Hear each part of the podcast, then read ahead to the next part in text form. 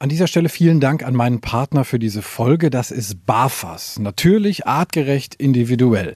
Die Fütterung mit BAF hat ja viele Vorteile. Ein besseres Immunsystem, weniger Zahnstein, glänzenderes Fell, geringerer Kotabsatz und der Hund riecht auch nicht mehr so viel. BAF orientiert sich ja am ursprünglichen Fressverhalten und es ist eigentlich auch gar nicht so kompliziert. Mit BAFAS Complete schafft ihr nämlich ganz einfach den Einstieg. Auftauen, abwiegen, füttern. Das ist so easy wie Futter aus der Dose, nur halt viel gesünder. Also mein Hund slash Liebbarf. Ich dachte am Anfang auch erst so, boah, das ist aber sehr schwierig, da den Überblick zu behalten. Aber das ging eigentlich super schnell. Morgens das Futter für abends rauslegen, abends das Futter für morgens und fertig. Bei Slash ist die Vorfreude auf sein Barfas-Menü riesig. Gut, man könnte auch sagen, der Sabberfaden ist länger als sonst. Steigt jetzt mit den Barfas Complete Menüs optimal ins Barfen ein, egal ob Junior, der erwachsene Hund oder auch Senior. Bei den Mixen von Barfas ist für jeden was dabei und mit dem Code Hundetalk 2023 bekommt ihr auf www.barfas.com 10% Rabatt auf Frostfutter. Also nochmal der Code Hundetalk 2023 auf www.barfas.com. Die Infos und den Link findet ihr aber auch nochmal in den Show Notes. Danke nochmal an Barfas. Die neue Folge wird euch präsentiert von Hunter. Um eure Hunde vernünftig zu sichern, gibt's alles im Hunter Shop in Bielefeld. Halsbänder, Leinen, Geschirre und für diese Folge auch einen Maulkorb. Wir haben dieses Mal im Hundetalk ein ziemlich ernstes Thema. Ich knall's mal direkt an den Kopf. Wir reden heute über Hunde, die schon mal Menschen gebissen haben. Ich bin bei Janine Rau im Hundezentrum Rau in Menden im schönen Sauerland. Wir hatten schon mal das Vergnügen, wir haben zusammen Agility gemacht, das war deutlich lustiger. Und ähm, wir haben über Mehrhundehaltung gesprochen. Ähm, erstmal nochmal Dankeschön, dass ich nochmal bei dir sein darf. Ja, sehr gerne. Ich freue mich, dass du hier bist. Ich habe es gesagt, bissige Hunde, also Hunde, die schon mal einen Menschen gebissen haben. Kann man sagen, dass das so ein bisschen, naja, so eine Passion von dir ist, weil du hast ja nun auch schon den einen oder anderen auch bei dir aufgenommen? Ja, schon. Doch würde ich schon so sagen. Zumal es halt einfach auch ein Thema ist, ähm, wo bei vielen Menschen sehr viel Emotionen drin stecken und ähm, ich halt auch immer oder tagtäglich auch mit Menschen zu tun haben, habe, die ähm, entweder von ihren Hunden gebissen wurden oder was äh, häufiger vorkommt, dass ihr Hund einen anderen Menschen gebissen hat. Das einfach erstmal ganz wichtig ist, dass diese Menschen auch angehört werden und ernst genommen werden und nicht irgendwie abgetan, ja, du hast halt versagt oder du hast halt was falsch gemacht, sondern dass man sich anhört und dann auch ähm, ja mit dem Menschen halt nach einer Lösung sucht. Ne? Kann mir gut vorstellen, ist natürlich auch katastrophal für einen Menschen, der von seinem eigenen Hund gebissen wird. Also er hat ihn möglicherweise schon seit Welpenalter an und auf einmal ist halt das passiert und ich glaube, ab dem Punkt ist da auch ein Riesenschnitt durch diese Mensch-Hund-Beziehung gegangen, oder? Absolut. Also wir haben halt äh, immer noch das, ja, dieses Bild irgendwie äh, von, von Lassie und Co. Ähm, und der Hund, der beste Freund des Menschen. Das ist ja auch in der Regel so oder es kommt ihm zumindest recht nah, aber wir dürfen einfach nicht vergessen, dass wir hier mit Tieren zusammenleben und die einfach auch diese Möglichkeiten haben, Konflikte zu lösen oder die halt ihre Konflikte untereinander auch äh, durchaus über Aggression lösen. Und wir Menschen da einfach sehr schlecht mit umgehen können, insbesondere wir hierzulande, ähm, weil wir einfach ähm, anders erzogen sind, sage ich jetzt mal, was ja auch gut ist. also, ne, nicht falsch verstehen. Aber der Hund weiß das eben nicht. Und der Hund ist, egal auf welchem Kontinent der Erde, ist er ein Hund und verhält sich wie ein Hund. Das muss man ja einmal sagen, Aggression ist ja grundsätzlich erstmal nichts Schlimmes, sondern auch erstmal eine, eine, hundliche Art zu kommunizieren. Also der Hund ähm, knurrt zum Beispiel und sagt mir, äh, er will jetzt mehr Distanz haben oder äh, er zeigt die Zähne und deutet auf irgendwas hin. Das ist ja nicht mal grundsätzlich schlecht, sondern man muss die Zeichen auch erstmal dann vielleicht lesen und, und äh, darauf dann reagieren. Aber wir reden halt wirklich über Hunde, die dann auch schon den einen Schritt eben weitergegangen sind, vielleicht dann mal zugepackt haben. Das reicht ja wirklich mal vom Zwicken was auch schon nicht wirklich lustig ist, wenn das mal so weit ist, bis hin zu wirklich, ja, ich sag mal, Beschädigungsbeißen. Ne? Also da, da gibt's ja durchaus Unterschiede.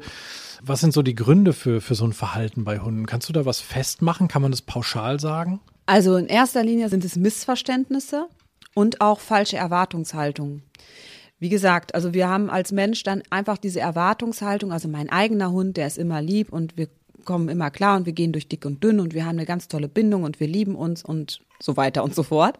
Und ähm, es wird einfach immer wieder vergessen, dass Hunde halt anders kommunizieren. Und ähm, gerade wenn die Menschen ihre Hunde schon im Welpenalter hatten, Es ist tatsächlich auch ein falsches Bild vom Hund, beziehungsweise die Erziehung wird vernachlässigt. Weil noch ist er ja klein und niedlich und süß und im Grunde wird erst dann angefangen zu erziehen, wenn das Kind schon im Boden gefallen ist oder dann versucht man's, weil man immer noch dieses ja, der Hund hat eine andere Rolle im Leben, ne? Dieses äh, Kindersatz, Partnerersatz. Also da, glaube ich, ist ganz, ganz viel, läuft ganz viel schief. Früher war es gang und gäbe, wir hätten einen Hund gebissen, wurde der eingeschläfert oder erschossen oder mit dem Spaten erschlagen oder was auch immer. Ähm, so sind dann diese Hunde auch gar nicht mehr dazu gekommen, sich irgendwie weiter fortzupflanzen. Sei es jetzt ein genetisches, also Genetik dürfen wir auch nicht ganz außer Acht lassen, äh, genetisches Problem beziehungsweise eine genetische äh, Komponente oder eben auch ein Erziehungsfehler. Und heutzutage, ja, hat man da durch diese, ich sage jetzt mal ganz böse, durch diesen Hang zur antiautoritären Erziehung doch irgendwo ein Problem. Ne? Was gibt's da für konkrete Situationen im Alltag? Fängt mit dem Klassiker an. Also meistens ist es so, im Welpenalter selbst gibt's noch gar nicht so viel, viele Probleme oder da wird auch alles noch so ein bisschen belächelt. Ne? Ähm, spätestens mit Eintreten der Pubertät wird der Hund aber äh, versuchen, seine eigenen Interessen vehement durchzusetzen. Ne? Wo er als Welpe noch total begeisterungsfähig war und hinter allem hinterherläuft, was Mutti so sagt und was sie so anbietet und oder Vati. Und schon kommt er in die Pubertät. Auf einmal ändern sich seine Interessen. Das fängt an mit äh, der Rüde möchte gerne an dem Grasbüschel schnüffeln, zieht dahin. Frauchen sagt, nein, wir gehen weiter. Hund stemmt sich gegen, sagt, ich will da aber schnüffeln. Und Frauchen sagt, okay, dann geht er halt schnüffeln. Ist ja ein Hund, der muss ja mal schnüffeln. Ja, aber da fängt es dann schon an, dass Grenzen nicht durchgesetzt werden oder auch Impulskontrolle. Ne? Das sind halt, da kann man jetzt tausend Wörter in den Raum werfen. Fakt ist, äh, der Hund setzt seinen Willen durch und zwar mit natürlichen Verhaltensweisen und dazu gehört unter Umständen auch einfach der Einsatz von Körperkraft. Und das ist dann in dem Fall zum Beispiel das Thema. Du bist an einen Hund gekommen namens Sam und das war so deine erste Begegnung, sage ich mal, mit einem, ja, mit, mit, mit einem überdurchschnittlich aggressiven Hund, wenn man das so ausdrücken will. Ja, äh, genau. Also ich war zu dem Zeitpunkt noch Teenager, ich weiß nicht, 14, 15 Jahre alt und hatte diesen Hund, das war ein äh, Bernardiner Schäfer und Mischling, als Pflegehund und ähm, bin dann immer mit dem spazieren gegangen. Später habe ich den auch komplett übernommen ähm, und dann hat er halt noch knapp neun Jahre, zehn Jahre seines Lebens äh, mit mir verbracht. Und der hat zum Beispiel ähm, den, die ersten Monate oder auch Jahre seines Lebens als Wachhund äh, in einem in einer Firma, also eine, in einer Fabrik verbracht und hinterher dann in so einer Autowerkstatt, war dann auch viel an der Kette und hatte halt auch, abgesehen von seiner genetischen Komponente, diesen Job sehr ernst genommen. Also er hat auf fremde Menschen reagiert, hat einen starken Schutztrieb, hat auch durchaus Menschen gezwackt. Zu mehr ist es zum Glück nie gekommen, weil man es dann auch äh, gut einschätzen konnte. Aber er hatte eben ein, eine deutliche Tendenz, sich aggressiv gegenüber Menschen zu verhalten. Du hast es trotzdem gesagt, ich nehme dich zu mir. Du hättest doch nicht machen müssen. Warum hast du es gemacht? Ja, ich meine, ähm, erstmal war er natürlich mir gegenüber, also ich möchte fast sagen, wirklich äh, die treueste Seele überhaupt. Also wir hatten schon ein sehr inniges Verhältnis und er äh, war auch sehr gut handelbar. Also er war gut im Gehorsam, hat äh, sich also gut leiten lassen und ich konnte die Situation sehr gut einschätzen. Ich sag mal, wenn dann der Schornsteinfeger kam, äh, wo, den er definitiv äh, in den Hintern gebissen hätte, wenn er die Chance gekriegt hätte, oder auch dem Postboten, äh, dann war das noch händelbar. Ne? Dann packt man halt eben in einen anderen Raum, bis der wieder weg ist und dann ist die Sache erledigt. Ähm, Besucher musste man natürlich schon ein bisschen äh, besser drauf aufpassen. Aber wie gesagt, auch da, der war im Gehorsam. Der war händelbar und hat mir deswegen, also da diesbezüglich auch nicht wirklich, hat mein Leben jetzt nicht irgendwie erschwert oder so. Da habe ich mich nicht eingeschränkt durchgefühlt. Und dann gab's äh, einen Hund namens Spooky der hier immer noch rumläuft, der da hinten in der Ecke liegt und immer wenn du den Raum verlässt, äh, fängt er an zu grummeln. Ja, genau, unser kleiner Rumäne. Ja, ist ein Herzchen, ne? Ganz zauberhaft, der Kleine. Ist er wirklich. Wenn man ihn dann kennt und wenn er einen dann kennt und äh, mag, dann ist er wirklich ein Schätzchen. Aber er hat halt ganz klar die dritte Date-Regel.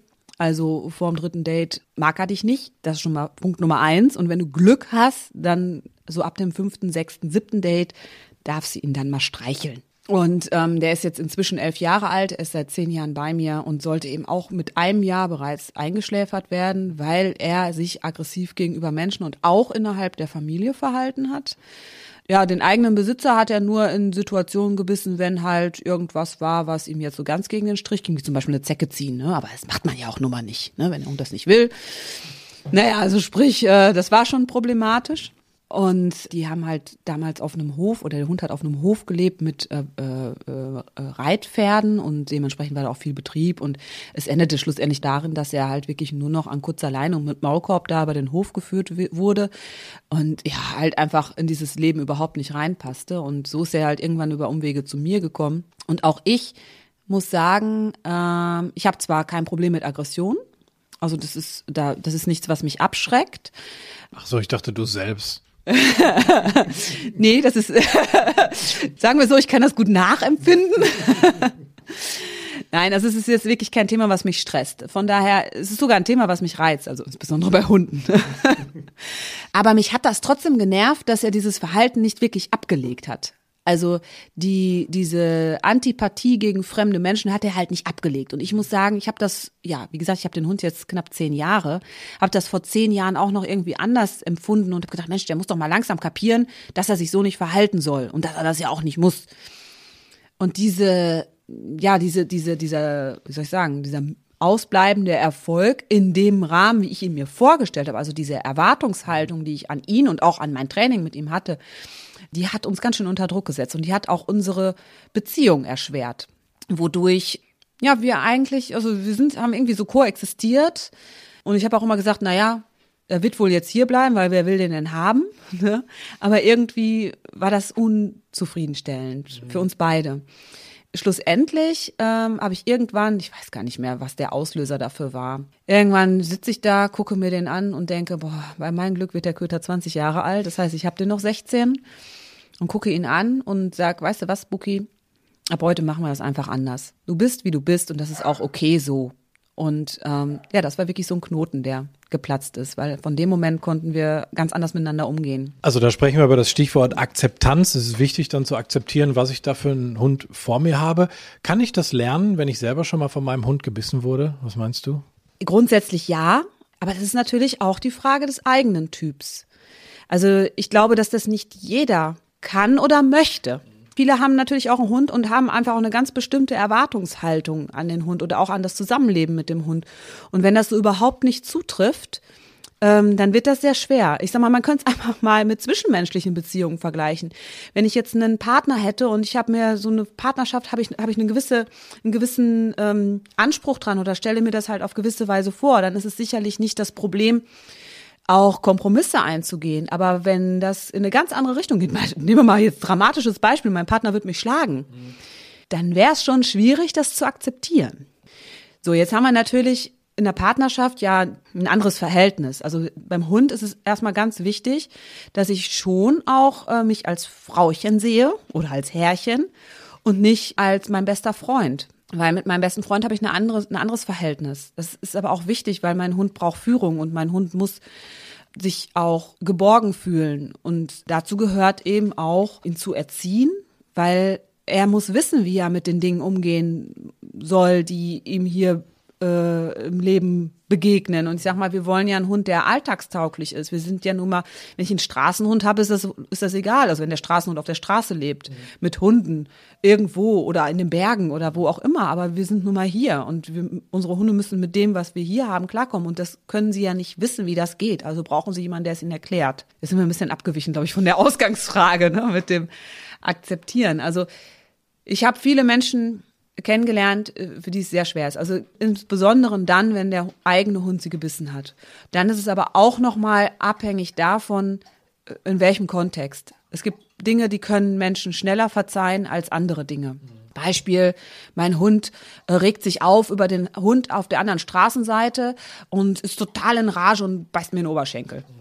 Ist kacke, aber da kann man noch irgendwie sagen, äh, ja, äh, fand ich jetzt blöd, aber da kann man auch irgendwie noch Maßnahmen ergreifen und das ist ja auch überschaubar. Also ich, ich kann das einschätzen. Mhm. Wenn aber mein eigener Hund mich beißt, weil ich ihn gerade streichle, in einem, keine Ahnung, ganz normalen Situation, der Hund sitzt da und ich streichle ihn und ich habe ihn in der Hand hängen, dann ist das schon schwieriger. Also ich glaube, der Gesamtkontext ist ganz entscheidend, ob Menschen das akzeptieren können oder nicht. Ja, also das eine war ja so eine umgelenkte Aggression, wo du sagst, der Hund auf der anderen Straßenseite ist blöd und ich hack dann irgendwie so rum, aber das ist völlig unbewusst. Aber das andere ist halt auch irgendwie dann so ein Trigger, wo du sagst, boah, der sitzt da und, und, und du willst ihn streicheln und dann kommt aus dem Nichts halt so eine, so eine heftige Aggression. Du hast ja so einen Fall auch, ne, den, den du aufgenommen hast vor einiger Zeit, der genauso reagiert. Wie gehst du mit dem um? Genau, das ist der Samu, der lebt jetzt seit ungefähr anderthalb Jahren bei mir und da ist es eben genau so, dass er auch in der Vergangenheit mehrfach Personen in seinem engeren Kreis gebissen hat, also bei den Vorbesitzern. Er hatte insgesamt jetzt drei Vorbesitzer. Und naja, ich, ich habe ihn halt mit dem Bewusstsein genommen, also aufgenommen, dass ähm, ich ihn möglicherweise niemals einfach streicheln werde. Mhm. So. Ähm, und habe mich von vornherein gefragt, könnte ich damit leben, dass ich diesen Hund nie streichle? Und habe mir die Frage mit Ja beantwortet. Und siehe da, ich kann ihn streicheln. Also ich kann ihn streicheln, ich kann ihn auch knuddeln und ich kann ihn auch durchwuscheln und ich kann ihn also überwiegend im Alltag unauffällig handeln, sage ich jetzt mal. Aber du gehst ganz anders um mit ihm als mit deinen anderen Hunden. Ja, genau, weil es gibt nun mal diese Vorgeschichte und ich bin über diese Vorgeschichte informiert. Ich habe ihn auch schon beißen sehen. Zum Glück noch nicht mich. Und ich bereite mich halt einfach auch auf diese Situation vor. Also entweder ist er gesichert, wenn ich irgendwas mit ihm vorhabe, was ich vielleicht noch nicht einschätzen kann. Oder ich kann die Situation eben inzwischen einschätzen, weil wir jetzt im Laufe der anderthalb Jahre unsere Erfahrungen auch miteinander gemacht haben. Rituale wie zum Beispiel Pfoten abputzen oder sowas. Und was ganz wichtig ist, also das habe ich mir von Anfang an halt selbst auch ähm, gesagt, also sollte es dazu kommen, dass er mich beißt und die Wahrscheinlichkeit ist immer noch hoch. Ähm, ich meine, es ist jetzt anderthalb Jahre nichts passiert und es gibt viele Situationen, wo ich ihm inzwischen gut vertrauen kann und er mir ja auch. Aber es könnte immer noch passieren. Und ganz wichtig ist dann, nicht enttäuscht zu sein. Weil er, ja, er handelt einfach aus einer fehlerhaften Verknüpfung heraus, die halt schon viel früher passiert ist, im Grunde schon im Welpenalter mit großer Wahrscheinlichkeit. Und es ist ein Prozess, das, was quasi im Welpenalter schiefgelaufen ist, also die fehlende oder mangelnde oder mangelhafte äh, Sozialisierung oder Sozialisation, äh, die wieder auszubügeln, ist halt nur bedingt möglich. Also großem Rahmen, aber es hat Grenzen und das ist ganz wichtig, dass man das akzeptiert und dass man das auch immer weiß. Es ist kein Hund, der bei mir äh, irgendwie auf der Couch an den Füßen liegt. Wie sieht es dann bei dir im Kopf aus? Also äh, das ist ja im Grunde genommen, die Bildzeitung würde jetzt schreiben, die hat eine tickende Zeitbombe, das ist natürlich ein bisschen viel, aber im Grunde genommen ist es so. Also du hast gesagt, jederzeit könnte es passieren durch irgendeinen Trigger, ähm, den du vielleicht jetzt noch gar nicht kennst, dass er dann äh, in deine Hand packt. Aber was geht in deinem Kopf ab, wenn du dich mit diesem Hund beschäftigst, weil wenn diese Angst gegenwärtig wäre, könntest du ja gar nicht irgendwie ja vernünftig mit ihm interagieren, oder? Also wenn er jetzt die ganze Zeit merken würde, du bist uh, irgendwie distanziert oder so, das wird ja nicht funktionieren. Also wie kriegst du dich da selber so cool, dass du mit dem Hund umgehen kannst? Das ist eine wirklich interessante Frage. also zum einen hat das tatsächlich, glaube ich, ganz viel auch mit Impulskontrolle zu tun. Das muss man lernen. Das, da muss man im Grunde in die Situation rein, um damit umgehen zu können. Also wenn ich mit dem Samu agiere, dann bin ich halt einfach sehr bewusst bei ihm.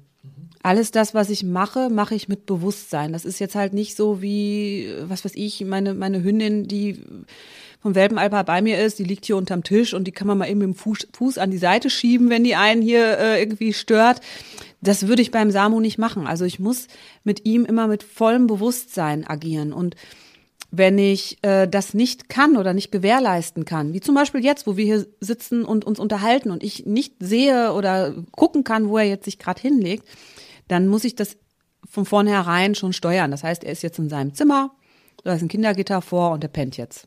Wenn das nicht wäre, würde ich ihn zum Beispiel hier irgendwo ablegen neben mir auf einer Decke oder was auch immer. Ich würde ihn dann halt reglementieren und in ein Kommando bringen oder wie auch immer. Und das ist ganz wichtig, also dieses Bewusstsein. Ne? Also ich vertraue ihm schon. Ich würde gar nicht sagen, dass das Misstrauen ist. Aber es muss, der Respekt muss da bleiben. Es ist im Grunde, als würde man, ganz blöd gesagt, mit einem Messer hantieren.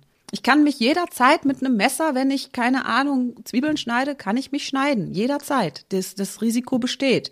Deswegen muss ich mich darauf konzentrieren, was ich tue. Und so würde ich das vielleicht ein bisschen vergleichen. Jetzt hat so ein Hund wie Samu Glück gehabt, dass er an jemanden wie dich geraten ist, der, der überhaupt die Energie aufbringen möchte, sich mit so einem Hund auseinanderzusetzen. Das will ja auch nicht jeder. Was ist, wenn du, wenn ein Kunde zu dir kommt und sagt, mein Hund hat mein Kind gebissen, was ja wirklich so mit der Super-GAU ist? Ich glaube, da ist doch die erste Reaktion bei den Menschen, der Hund muss weg. Ja, ganz häufig. Ne? Dann ist natürlich, dann kommen die Menschen natürlich auch und also ich sag mal so, wenn sie zu mir kommen, dann ist ja schon in aller Regel noch der Wunsch da, das zu verändern, also das Verhalten zu ändern und das, den Hund zu behalten. Und dann ist natürlich die erste Frage, kriegt man das denn hin? Und dann muss ich einfach ehrlich antworten und sagen, mit viel Arbeit kriegt man viel hin, aber das Restrisiko bleibt bestehen. Und gerade insbesondere, wenn halt äh, Kinder oder überhaupt weitere Personen mit beteiligt sind, dann habe ich als, als Halter des Hundes eine sehr, sehr hohe Verantwortung und ähm, muss das managen. Und ich sage immer, überlegt euch, wie ihr das managen könnt und ob ihr damit leben könnt, das, den Rest des Hundelebens so fortzuführen. Im besten Fall braucht man das gar nicht. Wie gesagt, beim Samu, ich habe mir am Anfang gedacht, okay, kann ich damit leben, diesen Hund nie zu streicheln? Und es hat sich ja herausgestellt, den kann man schon streicheln. Aber wenn es eben nicht so wäre, wäre es okay für mich. Und das muss man sich erstmal selber beantworten, weil Fakt ist, ähm, wenn wir jetzt mal das Wort Resozialisierung benutzen, also sprich, den Hund wieder äh, in das soziale Leben zu integrieren, dann hat das Grenzen. Das ist also immer ein Risiko, wenn ein Hund die Bereitschaft hat, seinen Fang einzusetzen, seine Zähne einzusetzen, um welche Interessen auch immer durchzusetzen. Ob das Individualdistanz ist, ob das Ressourcen sind, ob das Verteidigung von keine Ahnung was ist, dann ist diese Bereitschaft erstmal da und er wird diese Bereitschaft immer behalten. Das heißt nicht, dass er das immer macht, aber die Bereitschaft ist da. Ähnlich wie bei einem Alkoholsüchtigen, der trocken ist seit vielen Jahren, aber immer ein Risiko besteht, dass er rückfällig werden könnte, wenn er mit gewissen Triggern konfrontiert wird. Und das muss man sich echt erstmal selber beantworten. Das heißt, da ist auch eine gewisse Erwartungshaltung dann bei, die ich dann ja auch vielleicht für mich formulieren möchte, beziehungsweise die ich vielleicht nicht so hochsetzen darf, wie, wie bei einem Hund vom Nachbarn, der Labby vom Nachbarn, der, der super toll ist und alle Menschen toll findet. Wenn ich sage, das Ziel will ich verfolgen, sagst du ja auch dann wahrscheinlich von vornherein, das funktioniert nicht, ne? Also da muss man einfach realistisch sein. Ne? Also Deswegen ganz wichtig ist wirklich die Zielsetzung, was will ich erreichen? Wenn ich, wenn ich höre, ja, der Hund hat mein Kind ins Gesicht gebissen, ähm, das ist jetzt gerade noch äh, in, im, im Not-OP, ähm, aber wenn das wieder verheilt ist, dann können wir das doch sicherlich trainieren und dass das nicht nochmal passiert. Und das kann ich nicht, das kann ich nicht garantieren. Das kann niemand. Und das, also garantieren sowieso nicht. Das ist sogar unrealistisch. Ne? Resozialisierung heißt dann ja immer auch, dass, dass in irgendeiner Form ein Kompromiss oder eine Einschränkung gefunden werden muss. Das heißt, der Hund läuft vielleicht mit dem Maulkorb rum, an einer kurzen Leine. Ähm, es gibt irgendwelche Einschränkungen auf jeden Fall. Bis zu welchem Punkt ist das noch lebenswert dann für den Hund? Ja, das ist äh, ein ganz entscheidendes Stichwort, weil ein Hund ist ja, wie wir alle wissen, ein sehr soziales Lebewesen. Das heißt, ähm, ein Hund braucht ähm, Sozialkontakte.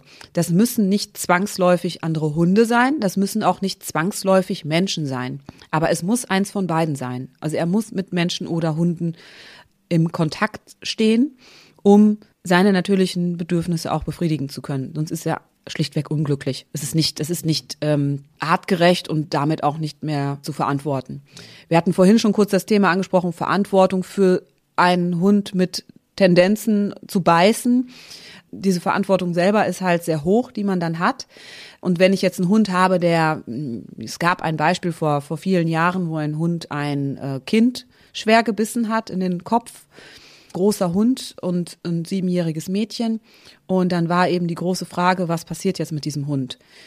Kommt er ins Tierheim? Äh, kommt er auf eine Pflegestelle und wird vermittelt? Oder wird er eingeschläfert? Und die Entscheidung ist schlussendlich tatsächlich so ausgegangen, dass der Hund eingeschläfert wurde. Äh, zum einen hatte die Halterin ganz klar gesagt, ähm, also es war nicht ihr Kind, was gebissen wurde, sondern ein anderes, was ja, es ist beides schlimm, ne? aber es steht quasi noch eine andere Mutter daneben und ihr Kind wurde verletzt und, und ich habe als Halter des Hundes die Verantwortung. Und sie ähm, hat halt ganz klar gesagt, ich möchte nicht, dass er vermittelt wird, weil ich niemals die Zeitung aufschlagen möchte und lesen möchte, Kind von Hund getötet. Dann war die Option, okay, geht er ins Tierheim, wo selbst die Tierheim-Mitarbeiter gesagt haben, wenn der hier untergebracht wird, wird der hier sterben. der wird hier nicht mehr rauskommen. Also sprich, er wird den Rest seines Lebens in einem Zwinger verbringen äh, mit mäßigen, sehr mäßigen äh, Kontakten zu Menschen und Artgenossen. Klar, es gibt Pfleger, die, die kümmern sich im Sinne von, ähm, die füttern und lassen raus in den Auslauf und wieder rein und füttern wieder und dann kommt am Wochenende mal ein Gassigänger, aber hm, für einen Hund der Zeit seines Lebens, es war in dem Fall ein achtjähriger Berner Sennenmischling, äh, in einer Familie eng, mit eng, engen Kontakt gelebt hat, nicht wirklich lebenswert. Und Fakt ist aber auch, diese Sicherung dieses Tieres, also sprich wirklich zu garantieren, dass der nie wieder in seinem Leben an ein Kind herankommen wird und die Chance bekommt, dieses zu verletzen, das ist dann eben der nächste Faktor. Ne? Und das zu kombinieren, also diese Verantwortung, die Sicherung, aber auch eben dem Tier ein lebenswertes Leben zu ermöglichen, das ist die Kunst an der Geschichte. Und das ist halt auch nicht vielen Menschen möglich. Ja, verdammt schwierige Entscheidung dann natürlich auch. Du hast aber bei deinen, die, die du hier aufgenommen hast, ganz klar gesagt, nee, da ist Einschläfern kein Thema, ob, obwohl sie mal gebissen haben. Hast du jemals diese Entscheidung bereut? Nein, niemals. Im Gegenteil. Also ich bin total froh, dass ich die beiden, also jetzt insbesondere den Spooky und auch den Samu hier habe. Ich, ich kann fast sagen, also man fühlt sich schon ein bisschen gut, ne, weil man, äh, weil man einfach, äh, ja, also diese Hunde leben jetzt tatsächlich nur, weil sie jetzt hier sind. Also Vielleicht hätte sich auch noch eine andere Lösung gefunden, ich weiß es nicht, aber sie standen eben wirklich beide schon äh, quasi äh, mit aufgezogener Spritze auf dem Tisch und es war schon äh, wirklich spruchreif. Und ähm, ich habe bei dem Samu noch neulich noch, was heißt neulich, ist auch schon eine Weile her, hatte meine Tierärztin noch gesagt, na, der kann wirklich froh sein, dass er sie hat, weil der wäre sonst nicht mehr. Vielleicht muss man dazu noch kurz erwähnen, er war schon mal hier und wurde dann auch vermittelt da hat er dann auch, also in der Zeit, in der er hier war, das waren ungefähr vier Monate, hat er auch tatsächlich einmal gebissen. Ähm, zumal man es ihm nicht zutraut. Das ist noch das Gefährliche an ihm. Es ist ein ganz putziger und total netter Hund. Und man traut es ihm einfach nicht zu. Und da hatte ich dann auch damals noch sowohl mit anderen Trainern als auch mit Tierärzten drüber gesprochen und um Meinung gebeten, wie sie das einschätzen und ob, ja, ob Einschläfern tatsächlich eine Option ist. Und ich weiß noch, da hatten wir hier letzt vor zwei Jahren ähm, Winterfest und haben auch den einen oder anderen Glühwein getrunken. Und da habe ich gesagt, ey, ganz ehrlich, ich kann es nicht. Ich kann nicht mit diesem gesunden jungen Hund in eine Tierarztpraxis marschieren und den einschläfern. Das kam für mich nicht in Frage.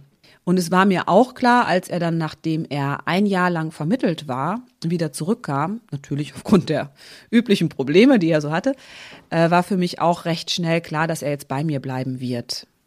Ähm, und dann ist das Thema auch durch und dann bleibt er bis zum Ende seines Lebens, bis er irgendwann alt und grau ist und an Nierenversagen stirbt oder was auch immer.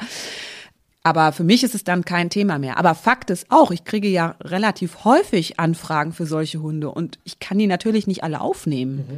Mhm. Also sprich, ich kann ja jetzt hier nicht irgendwie das ganze Haus mit gestörten Hunden vollpacken, weil ich auch meine eigenen Kapazitäten nicht nur räumlich, sondern ja auch meine Leistung, die ich erbringen kann, ja auch realistisch einschätzen muss. Und das ist immer ganz wichtig, dass ich diese Hunde gar nicht, am besten gar nicht erst zu Gesicht bekomme, weil sonst wird es auch schwierig für mich. Ich bin ja auch nur ein Mensch und natürlich hängt man da auch recht schnell dran. Und das ist halt auch nochmal ein großes Problem, also dass es viele von diesen Hunden gibt und wenige Menschen, die das nicht nur sich zutrauen, sondern auch wirklich leisten können. Und ich kann es hier halt leisten. Ich habe hier keine Kinder. Ich habe hier die Personen, die hier ein- und ausgehen, die sind alle instruiert und die halten sich an die Regeln.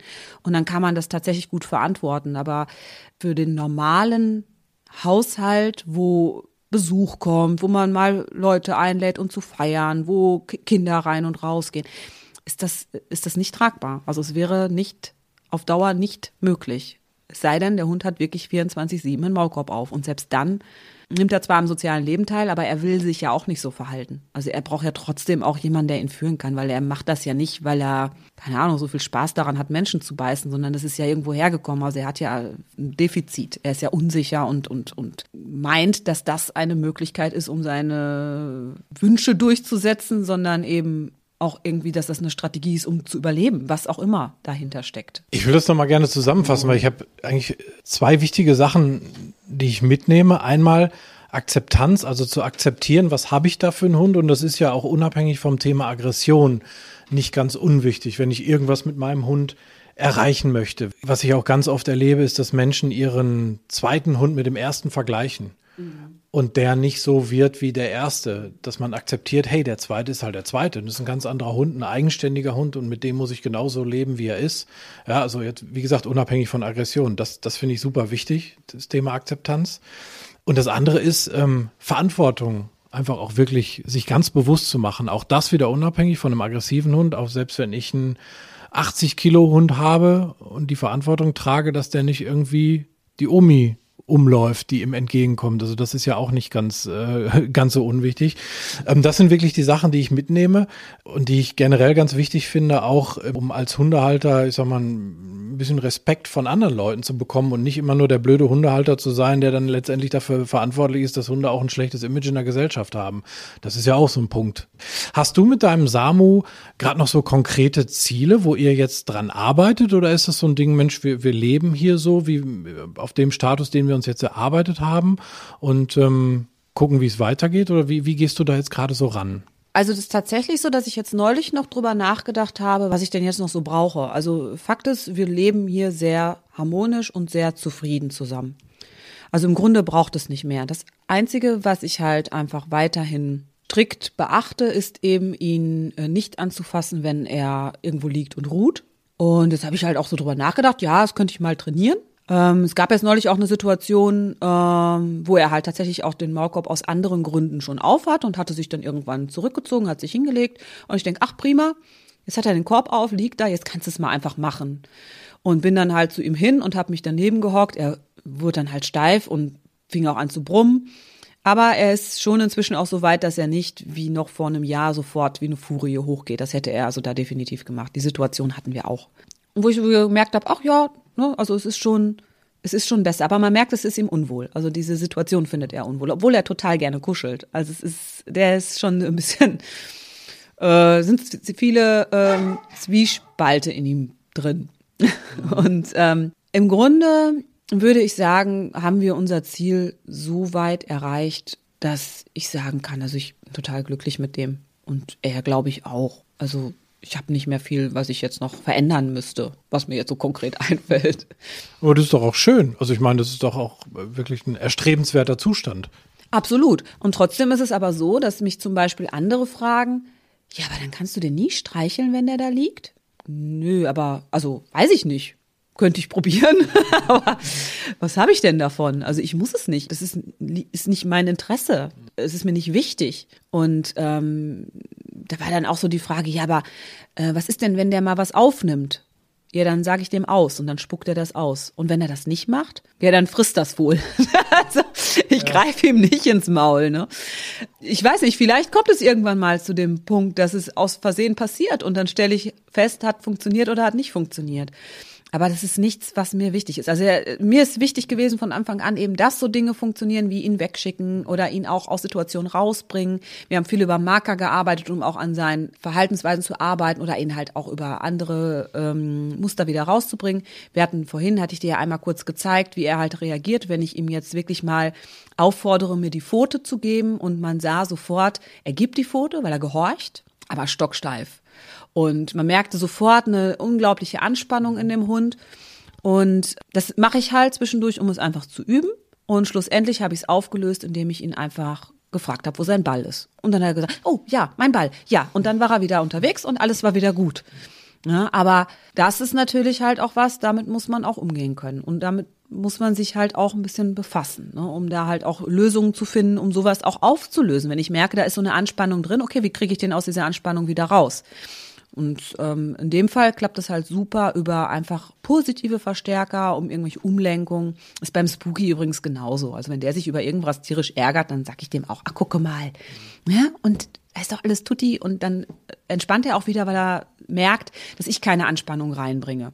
Wenn ich jetzt selber auch denke, oh, oh, gleich beißt er mich, gleich beißt er mich, dann wäre es sicherlich kontraproduktiv. Ich finde diese Einstellung äh, mega bemerkenswert. Ich könnte das, glaube ich, nicht, weil, also du hast gerade gesagt, du hast eigentlich auch gar nicht den Ehrgeiz, an dieser Situation jetzt so großartig was zu verändern, dass du jetzt jeden Abend sitzen musst und den dann äh, halt streicheln musst, wenn er liegt. Und ich glaube, ich wäre dann immer so ein bisschen so versucht zu sagen, ach, es wäre doch schön, wenn. Ähm, und ich glaube, dann ist aber halt wirklich das Problem, wenn dann der Rückschlag kommt, also das heißt, er würde dann irgendwie reagieren, so wie ich es mir dann nicht wünschen würde. Ich glaube, ich könnte das nicht, deswegen bewundere ich das total. Das ist echt, echt, äh, finde ich super. Ja, also wie gesagt, ich habe halt, ich habe ja insgesamt fünf Hunde. Das heißt, vier kann ich jederzeit kuscheln und streicheln, wann ich will. Und bei ihm muss ich halt einfach drauf achten. Ich persönlich sehe das wirklich auch so ein bisschen als meine Passion vielleicht auch. Ne? Also auch für mich ist das, wie soll ich sagen? Also ich, ich freue ich freu mich selbst, dass ich es hinkriege, weil es dem Hund halt ein Leben ermöglicht. Und äh, kann mich von dem Gedanken auch wirklich lösen. Also, dass das jetzt unbedingt so sein muss. Mir sind Dinge wichtig, die im Alltag laufen. Na, also mir ist es wichtig, dass ich ähm, zum Beispiel, wenn der irgendwie Gestrüpp im Fell hat, dass ich es ihm rausmachen kann. Mir ist wichtig, dass ich ihn nach dem Spazierengehen abduschen und abtrocknen kann.